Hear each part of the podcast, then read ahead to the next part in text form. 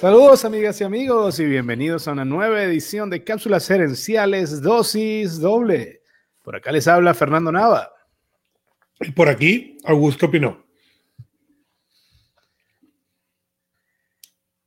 Bienvenidos una vez más. Esto es Cápsulas Gerenciales Dosis Doble. En este podcast es la evolución de mi podcast inicial Cápsulas Gerenciales, el cual eh, presenta información en pequeñas cápsulas de cinco minutos acerca de información en crecimiento personal, tips para emprendedores, marketing, recursos humanos, etc. Eh, de ese programa, que pueden conseguirlo en el podcast Cápsulas Herenciales, Augusto me ayudó a crear esta evolución donde discutimos durante una hora el mismo tema de la semana a profundidad y lo enriquecemos con experiencias personales.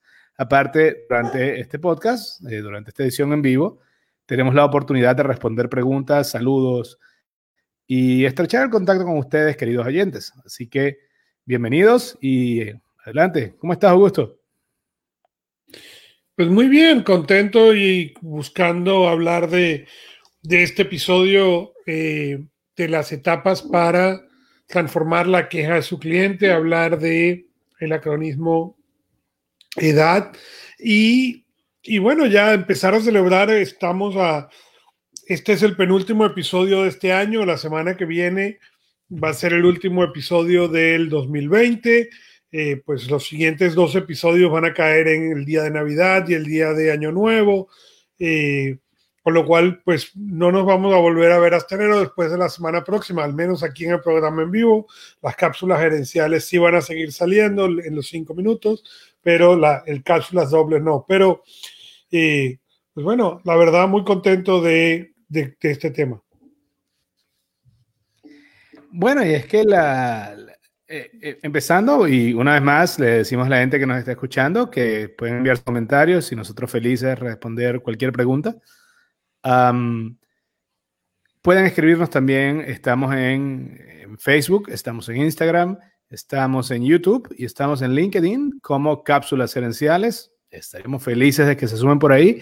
Recuerden, si les gusta el programa, suscríbanse y denle un rating al programa porque así ayudan a otras personas a encontrarnos. Y así, pues, mientras más gente nos escuche, a más gente podemos intentar ayudar con, con la información que queremos brindar. Esta semana estamos hablando entonces de... Eh, es de atención al público pero es arrancando en la queja. En la queja, que es aquello que muchos empresarios, muchos emprendedores, eh, especialmente empresas pymes, ah, le, tienen mucho miedo. Pero si uno cambia un poco la perspectiva y si uno tiene además las, las herramientas que vamos a compartir hoy, la queja es una de las mayores oportunidades para una empresa.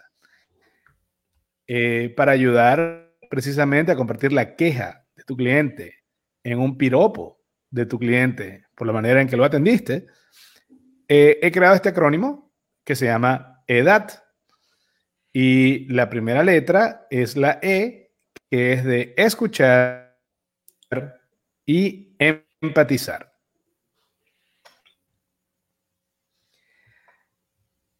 Lo primero que tienes que hacer al momento de escuchar la queja es precisamente escuchar.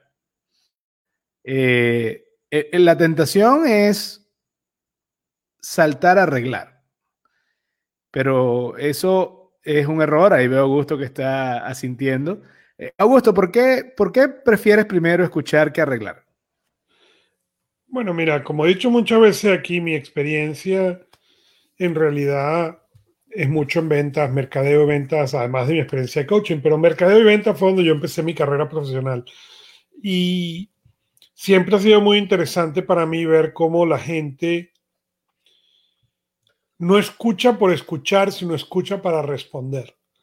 Y yo siempre le digo cuando estoy entrenando gente de ventas que el vendedor tiene que aprender a escuchar. la gente no hace eso. La gente está prestando atención no es que no presten atención, pero prestan atención para ver qué van a responder. Y a veces todo lo que el cliente necesita es deshogarse.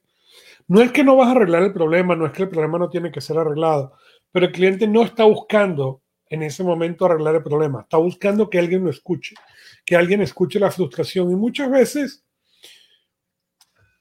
el desahogo contigo es más el que tú eres la punta de desahogo que necesariamente el problema sea tan grande. Pero cuando empezamos a tratar de, no, y a responderle y a, y a buscar la solución antes de escuchar el problema completo, muchas veces lo que hacemos es cambiar la perspectiva y la atención del cliente en un problema que a lo mejor él no se había ni siquiera dado cuenta que existía. Y no es de no resolver ese segundo problema, por supuesto que queremos resolverlo, pero entonces lo que le estamos dando ahora al cliente que llega enojado es la razón de, estás viendo que aquello yo tenía razón, con esto también que no me había dado cuenta, y lo que hacemos es generar un problema que crezca y explote y se haga más grande. ¿no? Sí, le, da, le damos más razones para quejarse. Uh, por eso la primera letra es la, la, E. Y la E yo la asocio en, en este planteamiento, en, esto, en este método, con tres palabras distintas. La primera es escuchar. Uh, por naturaleza, la queja arranca en el cliente. Es decir, el cliente, cuando hay una queja, el que inicia la comunicación es el cliente. Y en ese caso, por sencilla humanidad, pero también por estrategia, lo primero es escuchar. Como dices tú, escuchar sin ganas de, quitar, de sacudirme la responsabilidad, escuchar sin ver qué voy a responder, sino escuchar. Eh, la, segunda letra, eh, la, otra palabra que, me gusta a mí usar en este momento, en esta etapa de la atención a la queja, es entender. Y la tercera es empatizar. Entonces, escuchar significa quedarse callado. Entender significa, una vez que el cliente terminó de decir lo que iba a decir, su, primera, digamos, eh, su primera parte de información es hacer preguntas para estar seguro de que entendimos cuál es la queja. Pero al, en paralelo, mientras escuchas y entiendes, tienes que tener empatía. Eh, que el cliente está pasando por una experiencia negativa. Entonces, creo que una de las soluciones para no saltar a la defensiva inmediatamente es esa empatía.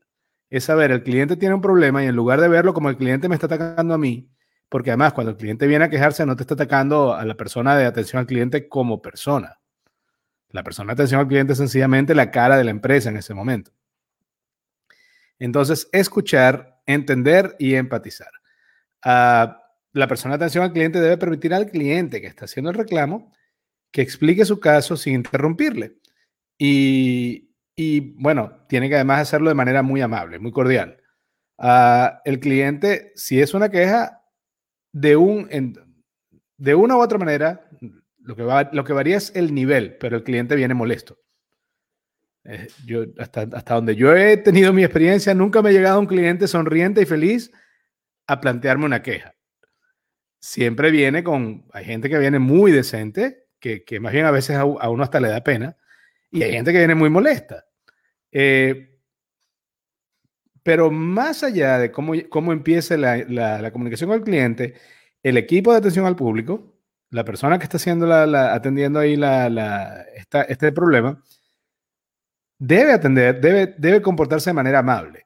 Porque reaccionar defensivamente o con hostilidad solo, solo le echa gasolina al fuego del, de la emoción negativa que tiene el cliente. Eh, entender tiene que ver con eso que, decías tú. No es escuchar solamente para ver cómo me salgo del problema o, exactamente qué es lo que quiero decir. No, entender quiere decir quiero saber de verdad cuál es el problema. Y empatizar, entender eso. El cliente tiene una ah, emoción negativa, el cliente no está contento. Eh, no, no tenemos que sentirnos inmediatamente culpables o responsables, pero tenemos que sentir, oye, qué mal que mi cliente tiene un problema.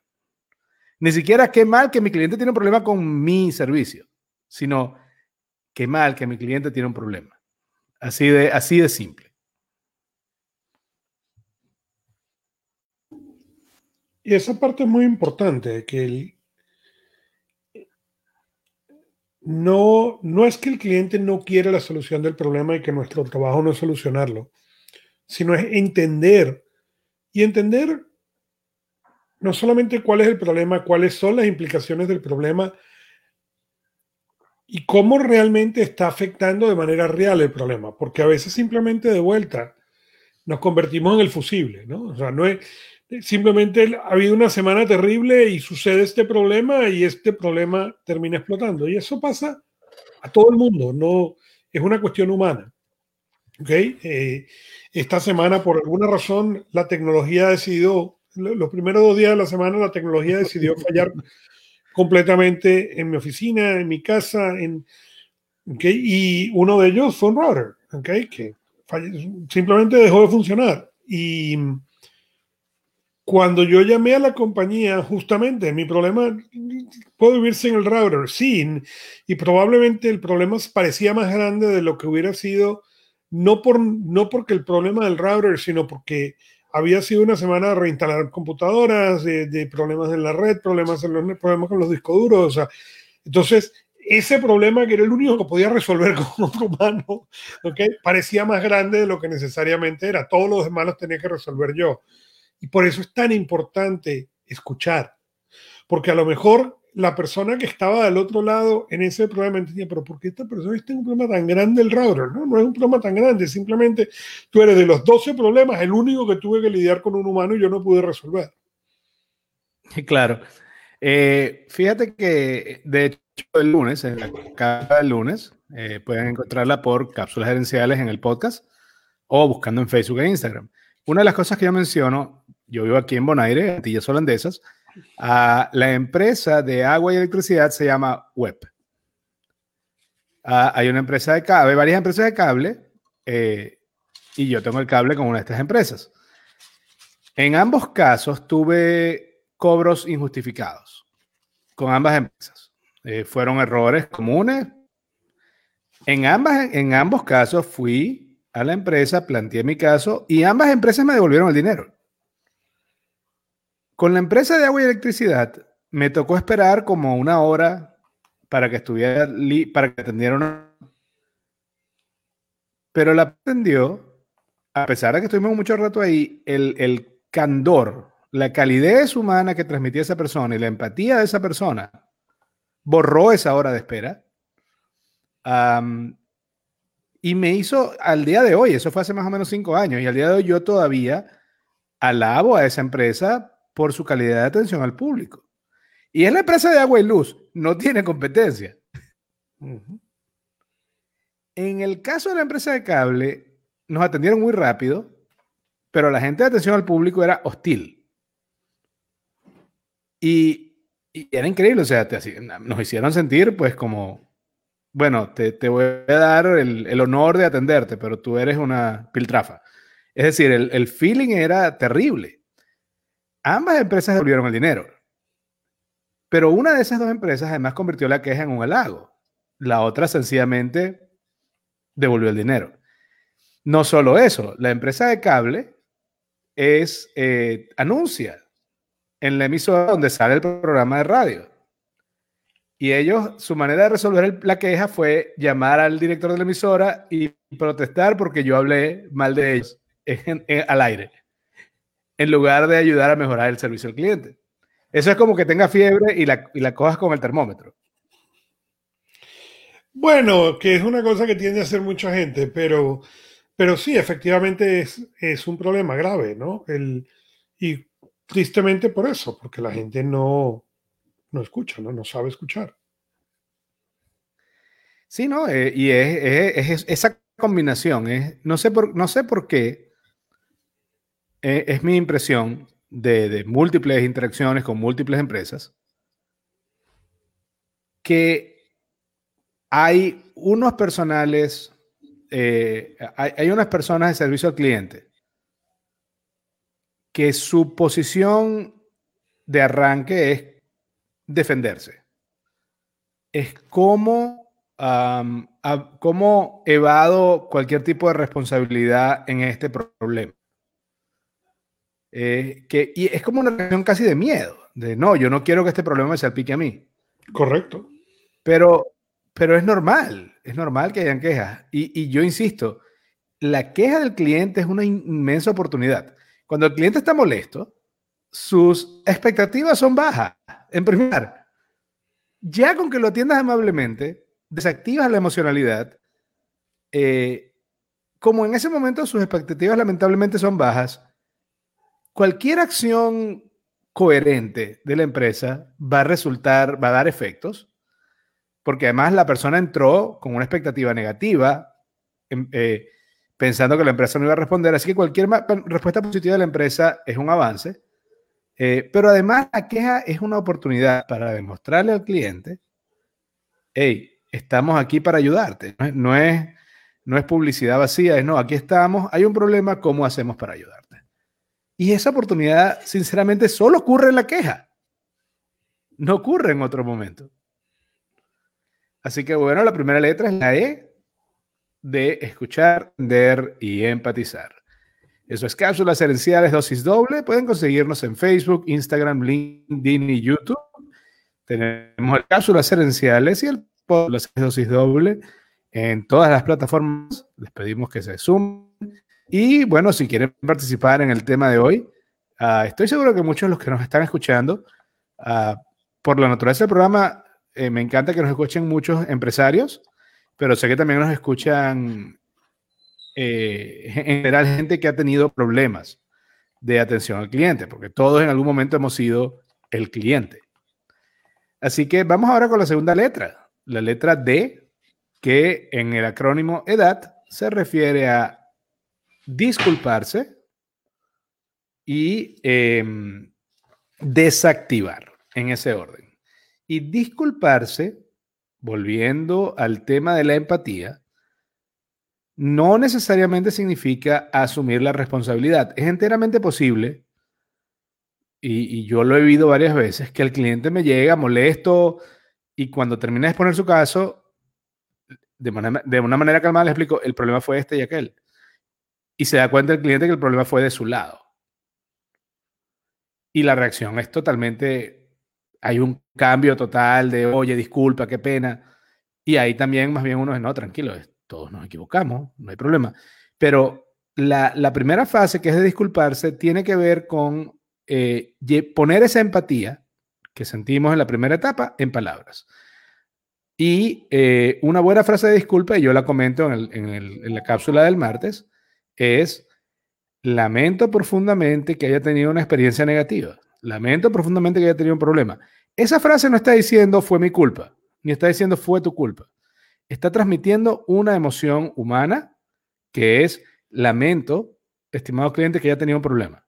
De verdad, oye, qué, qué, problema, qué, qué, uh, diría una Venezuela, qué vaina. Eh, y es eso, es, no, es una mala situación y no me gusta que tu cliente, a quien estimo, esté viviendo esta situación. A ese momento no estamos asignando culpa ni responsabilidad a nadie, pero estamos, eh, digamos, poniendo el tono correcto en la interacción, en la conversación. Entonces, bueno, por, lo, por eso lo primero es para mí. Como pueden ver, alguien todavía sigue escuchando la música de los 80. Ese es mi repique, bastante, bastante escandaloso para, para arrancar. Eh, por eso, insisto, para mí lo primero es dar disculpa. Eh, y, y esa disculpa no es una aceptación de responsabilidad inmediata, pero sí le demuestra al cliente que estamos los dos en el mismo eh, que no es una confrontación, sino que es una conversación. Y esa parte es importante, que de vuelta, el cliente entiende, el cliente entiende que hay problemas, todo eso se entiende. Lo que la gente no entiende es cuando nadie se aparentemente se toma esa, esa responsabilidad. Cuando la reacción, y no por nada, sino porque es la reacción en general, es que yo no soy el responsable, allá, allá él, allá él que lo resuelva, ahí, o allá el cliente que está por, su propia cuenta. Y eso es muy frustrante eh, como cliente, ¿no? Cuando, cuando tú quieres eso, es que quieres resolver el problema y, y simplemente la reacción que obtienes del otro lado es una reacción de eso no es mi problema. Eh, es curioso porque yo he, vivido que la persona de atención al cliente trata de entrar la discusión, como decías tú, en un problema que no es el que yo traje a colación, pero que es un problema de que ellos no sean responsables. Y entonces me ha tocado varias veces volver a, sí, eh, me tocó hace poco con unos equipos que pedimos y ellos me, me los pedimos a un PO Box en, en Miami porque no, no, los podíamos pedir directo a Bonaire. Y nos enviaron un equipo como 80 dólares más barato de lo que habíamos pedido. O sea, nos enviaron la versión más vieja que no era lo que pagamos. Y ellos llevaron una y otra vez el problema a que nosotros vivíamos en Bonaire. Y yo, sí, pero yo te compré una cosa y eso no fue lo que me enviaste. Ok, pero no puedo hacerme responsable del envío internacional. Y yo les volví a decir, sí, yo eso no tiene sentido que ni tú ni yo paguemos un envío internacional. Pero dame crédito entonces, por la diferencia de precio. Correcto. No, envíamelo de regreso el aparato. Y yo, sí, pero es que si te lo envío voy a gastar el doble de lo que voy a pagar en el aparato. Sí, pero es que no es nuestra culpa que yo, ok, no, no tenía sentido. Y estaba del otro lado también. Ayer llegó un cliente que pidió un toner y por alguna razón, no, no recuerdo bien eh, el, por qué, pero eh, envié a, la tienda adelante el toner incorrecto. Tenía en la cabeza que esa, esa empresa tenía ese toner. Ah, él tenía un modelo más pequeño. Por supuesto, cuando llega le dice el toner y le dicen que es el doble del precio, él se molesta, se va y no lo compra. Y yo, oh, ok. Y hoy me escribe porque él tiene mi WhatsApp y me escribe, mira, Fernando, ¿cómo es eso que subió de doble? Yo, y entonces en ese momento digo, ya va, ¿qué máquina tienes tú? No, esta. Y yo, ah, no, Rafa, es que te dimos el precio del toner de la máquina incorrecta. ah, pero ¿y por qué nadie me preguntó? yo, tienes razón, tienes razón, debíamos haberte preguntado. Hicimos, asumimos incorrectamente, yo le dije, yo asumí, por alguna razón me confundí con tu empresa, con otra marca, de, con otro modelo de, impresora, y por supuesto te, di el, el toner que no es. Pero no, el toner que tú compras es este, así, así, así, al mismo precio, no hay ningún cambio. Y esa parte es importante porque cuando tú como empresa enseñas, no, vamos a volver un momentico del jefe, olvidarnos, pero ir a nivel medio, a nivel bajo, y tú le das el poder a la gente de que tomen ese tipo de iniciativas, las cosas que pasan son fantásticas, ¿no? Eh, el semana pasada la anterior falleció el fundador de Sapos, ¿no? Y y él era un excelente ejemplo de eso, en el cual él le daba en realidad muchísimo discreción a los empleados para resolver un problema. ¿okay? Porque el objetivo de él era que el cliente se fuera de ahí feliz. Y no es que no habían problemas, no es que Sapo no se equivocaba en la orden, no es que no habían esos problemas. Simplemente la orden era hacer al cliente feliz dentro de un criterio razonable, pero un criterio razonable en el cual se les daba al propio empleado la posibilidad de hacer o de tomar esa decisión. Eh, yo recuerdo, eh, Sapos es legendario en atención al cliente y especialmente es legendario en atención al cliente usando un call center, donde en, en, la gran mayoría, 99.99% de los call centers, los centros de atención de llamadas de, de servicio al cliente, se manejan por cómo haces para salir rápido de la queja. Y, por supuesto, eso no, eh, eh, al, tener eso como, como tu instrumento de medición, no, estás, no, te está importando si el cliente está contento o no. Es muy fácil hacer una llamada rápida de atención al cliente y se dice, no, anda, para otro, anda a otro lado y compra otra marca. Es, eso haría la llamada muy rápida. Eh, Sapos tiene, incluso yo una vez vi un, escrito en la, o sea, ellos, la transcripción de la llamada duró como 40 minutos. El tipo echaba bromas con el cliente, el cliente le seguía la, la, broma, o sea, y, el cliente mismo, porque no fue una llamada, fue, una, fue un chat. El cliente es el que lo postea y lo postea diciendo, mira, eh, esta gente es increíblemente buena en atención al cliente. Eh, otra persona que Seth Godin, que también ambos somos fanáticos de Seth Godin, Ah, él comentaba que en una de las empresas que él tuvo, eh, creo, que, creo que fue en, en, una de las primeras empresas que tuvo en Internet, eh, todos los viernes el equipo de atención al público que atendía el call center se reunía para compartir lo que habían hecho que les había funcionado mejor. Y entonces así todos tenían un nuevo, un nuevo benchmark, una nueva idea de cómo hacerlo mejor.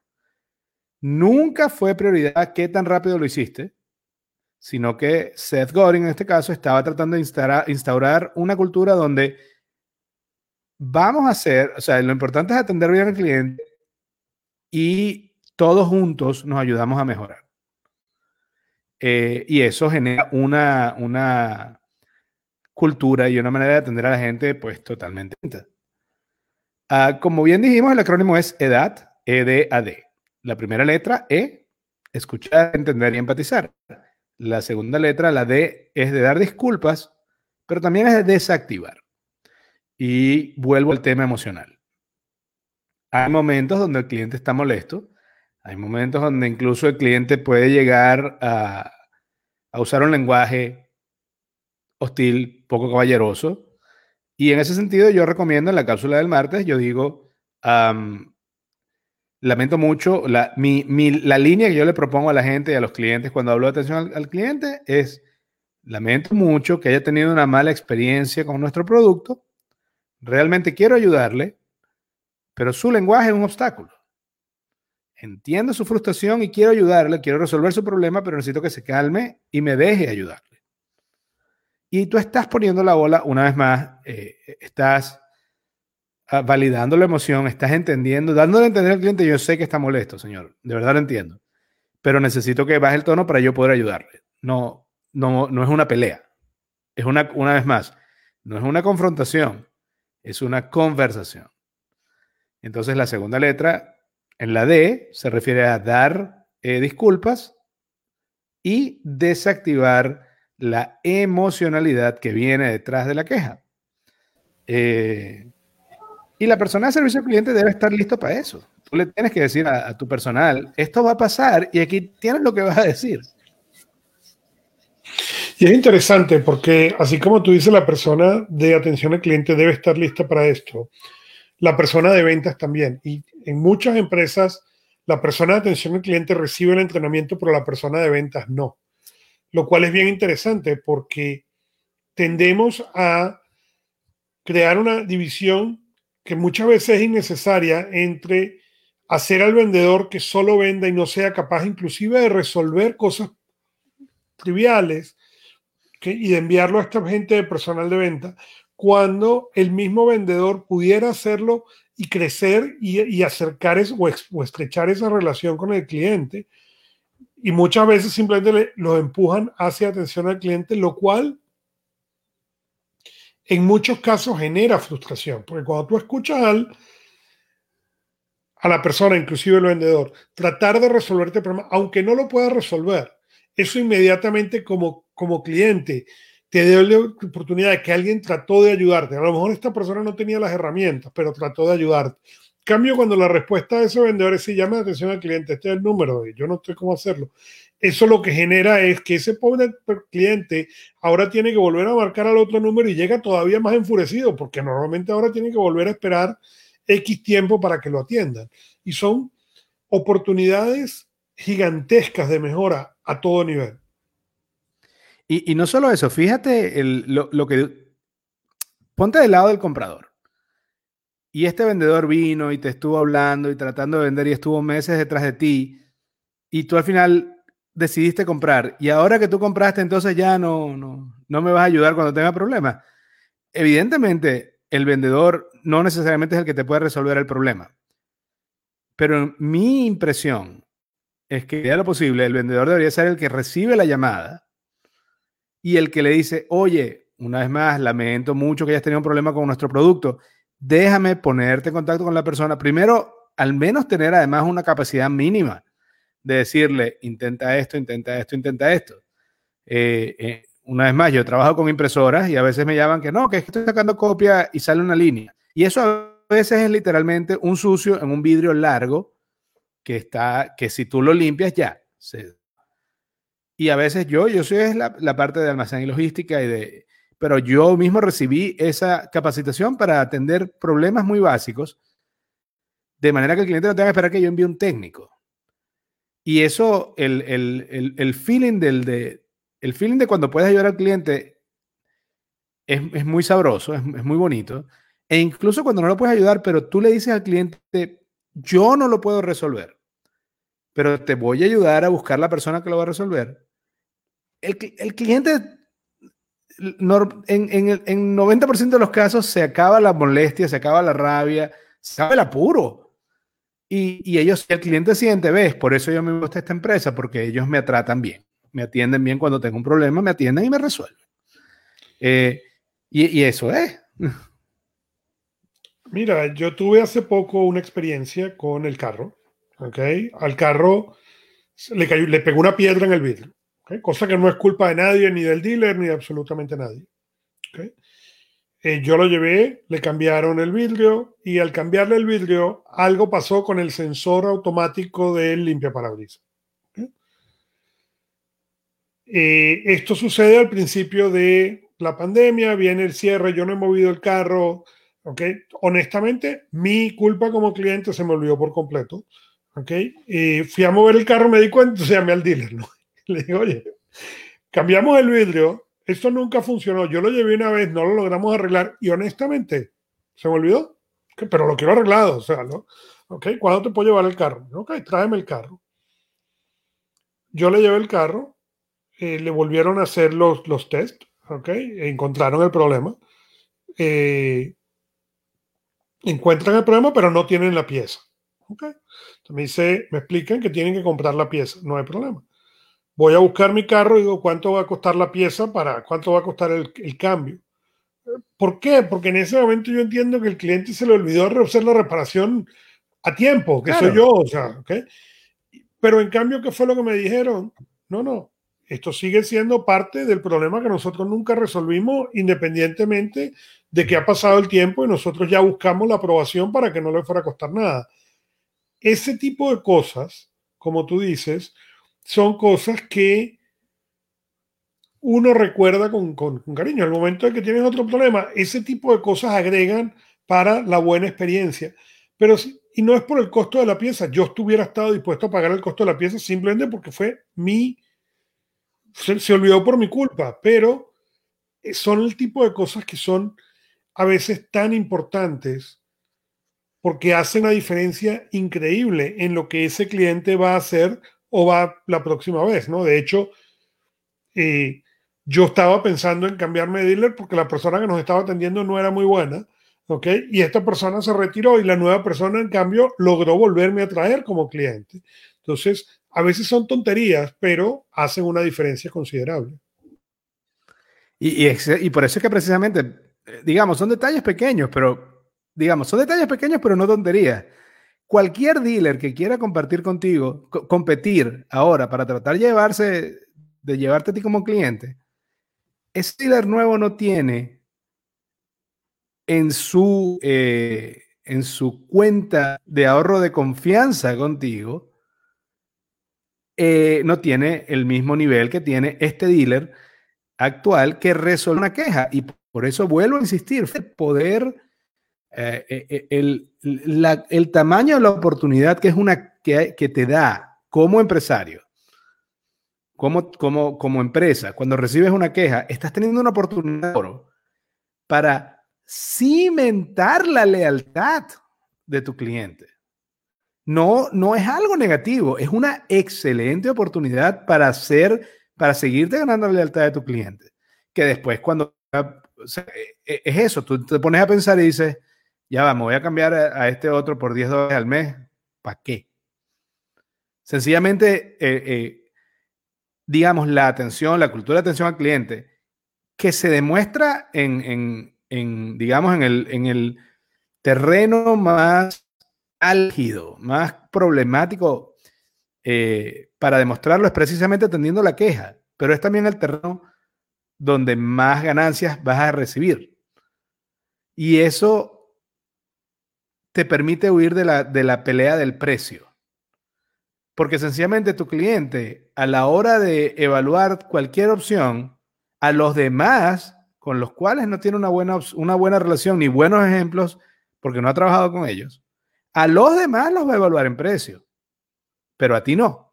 Sí ha tenido buenas experiencias contigo.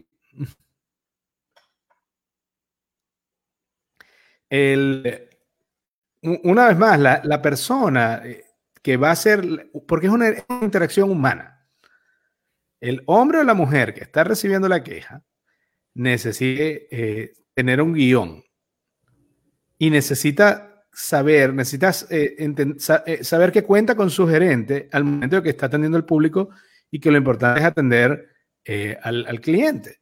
Ah, es común que una vez que el cliente libere su malestar, esto ocurre mucho. El cliente llega muy molesto, habla, se queja, casi que grita, y después de que se, desahoga, queda calmado, a veces queda incluso apenado. Y está bien, todos somos humanos, todos merecemos ser tratados con dignidad, todos tenemos emociones. Eh, pero es que incluso, Augusto, incluso si el cliente llega y arma un berrinche y es un desastre y todo, y uno le dice, sí, como no, lo atiende con mucha amabilidad, y te das cuenta que el cliente fue el que cometió el error. Pero si tú todo con amabilidad, está bien. Ahora, imagínate que el cliente llega, arma todo un berrinche y tú respondes en la misma tónica, como, como persona de atención al público, y tienes razón. Tú como empresa tienes razón. Chévere, pero ¿de qué nos sirve ganar la discusión y perder al cliente?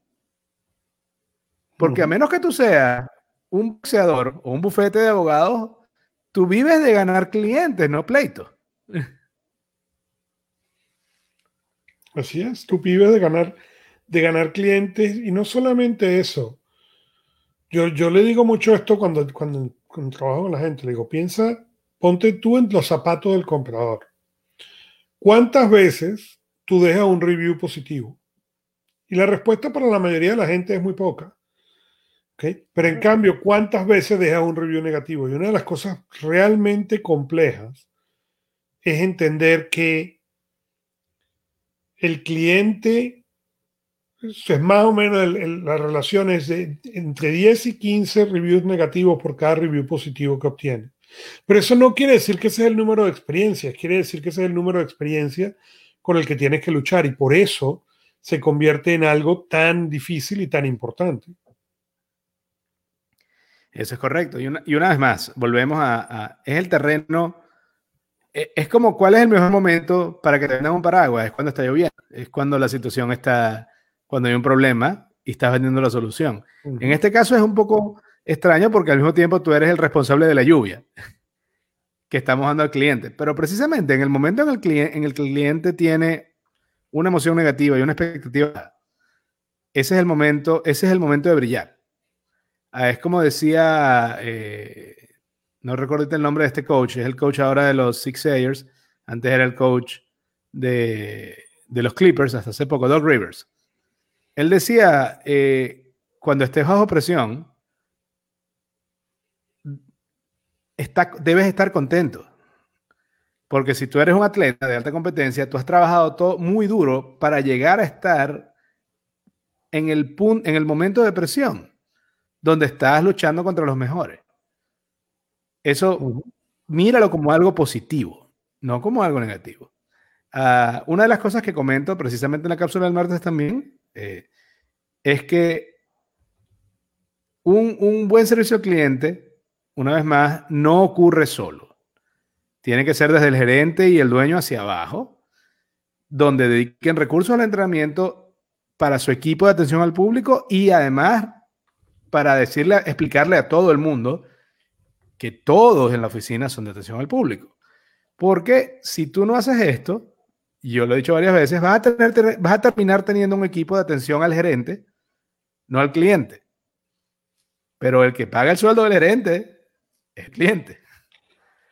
Eh, esto es cápsula. Y, eso es una, y, es, eso es una, una discusión que yo tengo muchísimo en el cual la gente tiene que entender, no importa cuál es tu trabajo, no importa si tú eres la recepcionista, el de contabilidad, eh, no importa cuál es tu trabajo. Al final del día, siempre tu trabajo y tu, tu responsabilidad final es ventas. Eso es correcto, eso es correcto. Estamos aquí en Cápsulas Gerenciales Dosis Doble. El tema esta semana es cómo manejar la queja del cliente y convertir esa queja en, incluso un piropo, una publicidad, una recomendación de tu cliente a otras personas. Eh, Cápsulas Gerenciales es un podcast que puedes conseguir en cualquiera de las plataformas, en, Apple, en Google Podcast, en Spotify, en todas partes. Eh, y puedes conseguir también cápsulas gerenciales dosis doble. Y estamos también en LinkedIn, en YouTube, en Facebook y en Instagram. Eh, todo, cualquier comentario que tengan o pregunta que tengan son bienvenidos. Vamos ahora con la tercera letra del acrónimo, la A. Eh, ya dijimos, eh, para recapitular, la E se refiere a escuchar, entender y, empatizar. Y la D a disculparse y desactivar el elemento emocional negativo de la, conversación. Eh, la tercera es la A de dar y arreglar. Y, e insisto, cuando le presento esto a, a, empresas, muchas veces me dicen, pero ¿por qué no empezamos por arreglar? Bueno, porque si no escuchas, es probable que arregles el problema que no, el problema incorrecto. Y entonces la molestia del cliente va a ser mayor. la frustración va a crecer. Porque va a sentir, no solamente tengo un problema con esta empresa, sino, sino además la empresa no me escucha. Entonces, solamente en este punto, después de haber escuchado, entendido, eh, sentido, em, manifestado empatía, establecido que es una conversación, no una confrontación, dado disculpas y desactivado el elemento emocional, solamente ahora es que puedes ayudar y arreglar. Eh, Además, es importante que la persona de atención al cliente que, está atendiendo el caso tenga bien claro cuáles son los problemas que puede resolver y cuáles debe escalar a la gerencia. Esto no debería ser un misterio. Ah, no, no, podemos inventar la rueda ni el agua tibia en cada caso. El número de quejas, no importa cuál sea tu negocio, el número de quejas o el tipo de quejas son un, un número pequeño de categorías. O sea, casi todas van a caer en una categoría específica. Y lo que tienes que tener es el procedimiento de hasta dónde puede llegar esa persona de atención al cliente, hasta dónde pueden llegar ellos por su cuenta. Eh, por ejemplo, el Marriott. Eh, si mal no recuerdo, ellos tenían así como un nivel de hasta dos mil dólares para resolver una queja. Cualquier, prácticamente cualquier empleado, desde, desde un mesonero hasta, o sea, sin tener que pedir mayor permiso. Y, eso es importante, que cuando tú hablas con una persona, sientas que esa persona rápidamente, es decir, si va a resolver el problema o si lo tiene que eh, elevar. Pero no que tú sientas que la persona, ah, déjame, ya va, espérate un momentico, déjame ir a preguntarle al, técnico. No vaya a colgar, ya vengo. Y, entonces tú sientes, pero bueno, ¿qué es esto? Esto es una falta de seriedad, una falta de profesionalismo. No, no, eh, la persona de atención al cliente tiene que tener, así como tiene un guion de cómo saludar y cómo responder, debe tener un guion de hasta dónde llega su, su, capacidad, su poder, para que rápidamente pueda resolver el problema si está en sus manos, o rápidamente lo pueda escalar. De una u otra manera, el cliente va a sentir, me están resolviendo el problema, me están atendiendo. Porque la otra opción es cuando te empiezan a batear de uno para otro, como decías tú. No, es que eso no es conmigo, eso es con aquel. No, eso es con. No, déjame pasarte el otro. Y mientras tanto, eh, ahorita me pasó hace poco con, con, con QuickBooks Online y es un problema muy cómico. Porque el problema es que no les puedo pagar. Entonces los estoy persiguiendo para pagarles. Y eh, yo, yo tengo una pyme, pero yo jamás le he hecho difícil al cliente que me pague. Eh, esta empresa es muy grande y, y, entonces ahora, por ejemplo, me piden, no, mira, prueba en estos siete links que te voy a pasar y en cada uno de ellos vas a volver a meter la información para que yo pueda cobrarte. Yo, pero si, si me estás proveyendo un servicio, por la manera que funciona, sigo recibiendo el servicio, no te estoy pagando y me lo vas a hacer difícil que te pague, no va a haber apuro. Entonces es, uh, es insisto, la mayoría de los problemas la categoría de problema es finita. No tiene sentido que nos llevemos la misma piedra múltiples veces, hagamos un plano, pasar alrededor de esa piedra y así vamos a poder resolver la mayoría de las quejas rápidamente.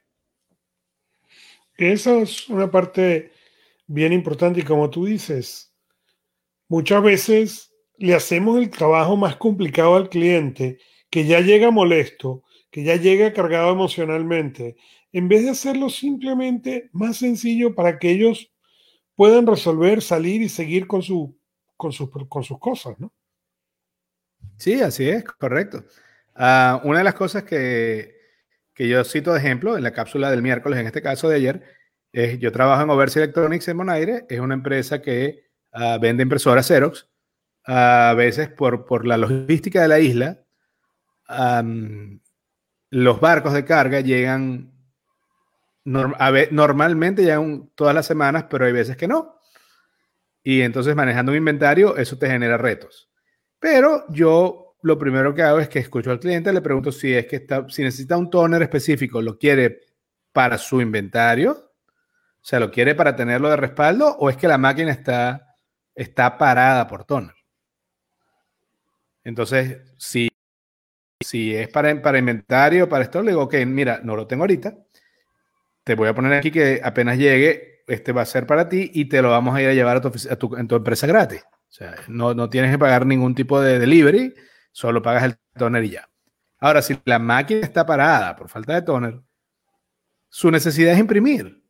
Entonces lo que hago es le digo, ok, no lo tengo ahorita, pero te voy a llevar una máquina de otro modelo y vas a imprimir en esa máquina hasta que yo te pueda dar el toner.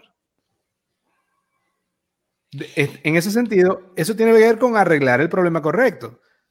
Insisto, si tú me estás pidiendo un toner y yo no lo tengo, y tu máquina está parada, tu problema no es la falta de toner, tu problema es que no puedes imprimir. Correcto. Déjame arreglar ese problema, que sí lo puedo resolver. Y, y, de nuevo, muchas veces son problemas de ese tipo, problemas sencillos, que no nos damos cuenta que son simples de resolver. Exacto. Eh, y, yo por eso, eh, en la cápsula precisamente de ayer, yo comparto que los empresarios eh, con más experiencia o, con más sabiduría entienden que la queja es en realidad un regalo. Porque la queja te permite ver cómo mejorar la empresa, te permite ver cuáles son tus habilidades para trabajar en ellas Ah, te permite mejorar procedimientos y, em, sobre todo, insisto, es una oportunidad para demostrar al cliente, tú cuentas conmigo. Y eso, para mí, eso no, no hay una, no, no hay ninguna, ningún equivalente en marketing que, que, que tenga el poder de atender bien al cliente cuando tiene una queja. Porque solamente cuando hay un problema es cuando el cliente de verdad puede ver y, darse cuenta en verdad cuánto cuenta contigo como empresa. No hay, no hay, no hay un aviso, no hay un, una, comercial, un video de YouTube, no hay nada que tenga el poder que tiene cuando atiendes a tu cliente y le resuelves un problema y se dan cuenta que cuentan contigo. Eso es correcto y, y es una oportunidad de vuelta como venimos mencionando, que se pierde en una cantidad de empresas y que muchas veces ni siquiera es que son soluciones difíciles o son difíciles de hacer o son costosas. Muchas veces simplemente no hay quien, quien se siente a escuchar al cliente para poder ayudar con ese problema sencillo. Y lo que genera, como decimos, es simplemente un cliente que ahora está descontento, no satisfecho y que perdimos una oportunidad, de nuevo, en muchísimos casos, simple y barata, de hacer que un cliente sienta wow. Eso es correcto. Esto es cápsulas herenciales dosis doble. Pueden encontrar cápsulas herenciales dosis doble y cápsulas herenciales en cualquier plataforma de podcast, Spotify, Apple, Google, etc. También estamos en LinkedIn, Facebook, YouTube eh, e Instagram. Vamos ahora con la última letra del acrónimo, la segunda letra D, que se refiere a dar gracias, dar seguimiento y dar razones para compartir la experiencia positiva. Si seguiste los primeros tres los pasos anteriores, letra E, escuchaste, entendiste y tuviste empatía. Con la, la primera letra D, te disculpaste y desactivaste la emoción negativa. Con la letra A, ayudaste y arreglaste el problema. Ahora, das gracias. Das gracias por la lealtad. Hey, cliente, una vez más disculpas y gracias por ser nuestro cliente. También da seguimiento, porque si es un problema recurrente, la solución es un proceso o una estructura. No tiene sentido que, que sigas teniendo el mismo problema múltiples veces, especialmente con el mismo cliente, porque entonces empiezas a perder eh, lo que ganaste cuando resuelves una queja. Si el cliente tiene que experimentar el mismo problema múltiples veces, ahí el efecto sí es negativo. Eh, así que debes dar seguimiento, debes revisar la raíz de la queja, a ver si es una falla de la empresa y cómo prevenirla en el futuro. Pero por último, tienes que, eh, no basta con eso, tienes que además lograr que ese cliente que entró molesto se vaya feliz, incluso asombrado. Tienes que darle razones a ese cliente para que le cuente a los demás, a sus amigos, a sus otros amigos de empresas, lo bien que lo trataste. Aquí es donde capitalizas la oportunidad en estas acciones. Ah, es tu gran oportunidad para convertir lo negativo en positivo. Y eh, en este sentido, yo busqué un ejemplo que es el caso de John Picoult. John Picoult es dueño de una empresa que es consultora en atención al cliente. Y parte de su trabajo es dar charlas por todo el mundo. Un día, el señor Picoult y su esposa estaban quedándose en el Ritz Carlton de Naples, Florida.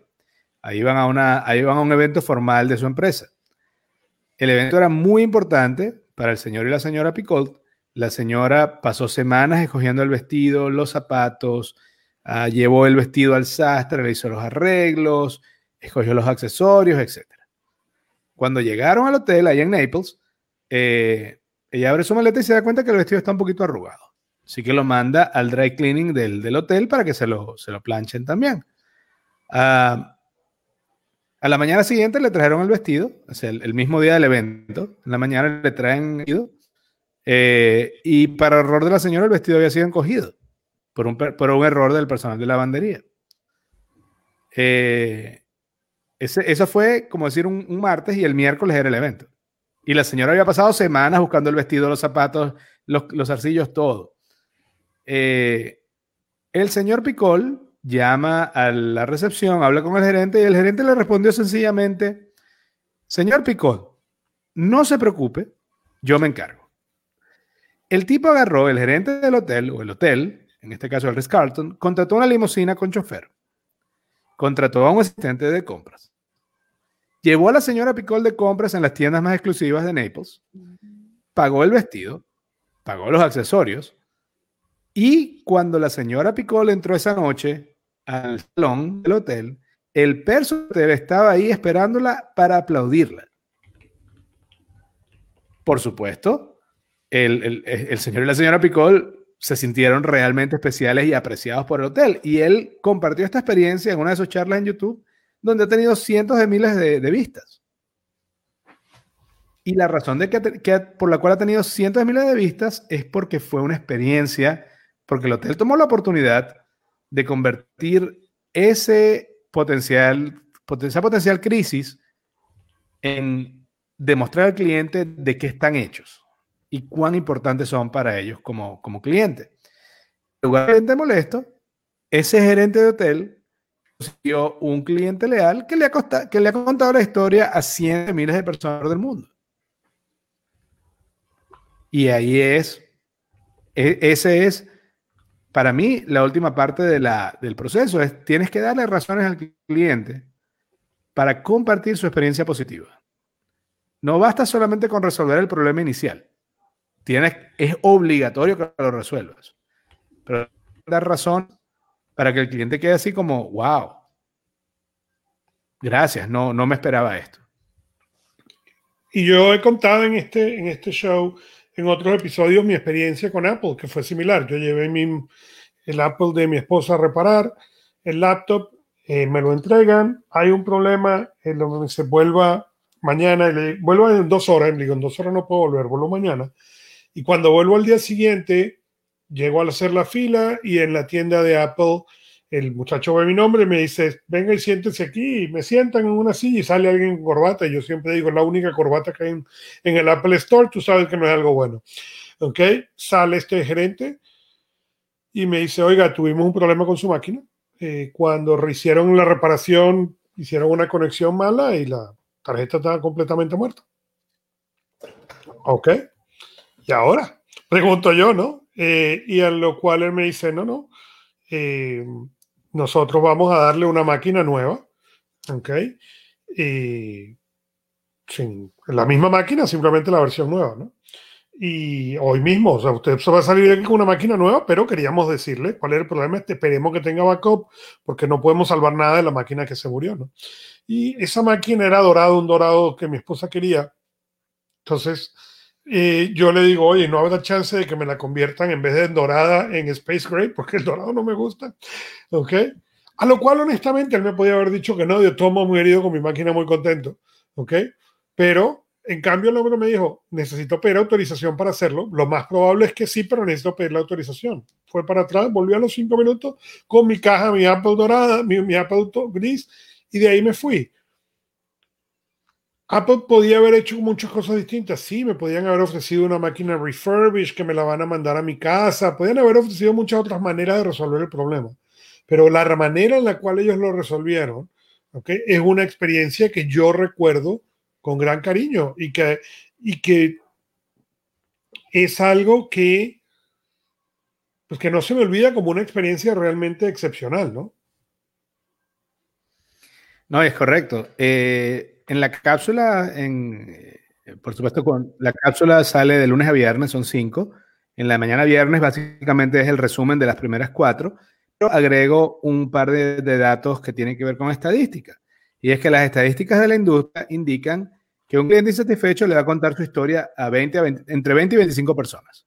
O sea, cuando un cliente tiene un problema, se lo va a decir, y eso es un número conservador, porque estamos hablando no estamos contando redes sociales.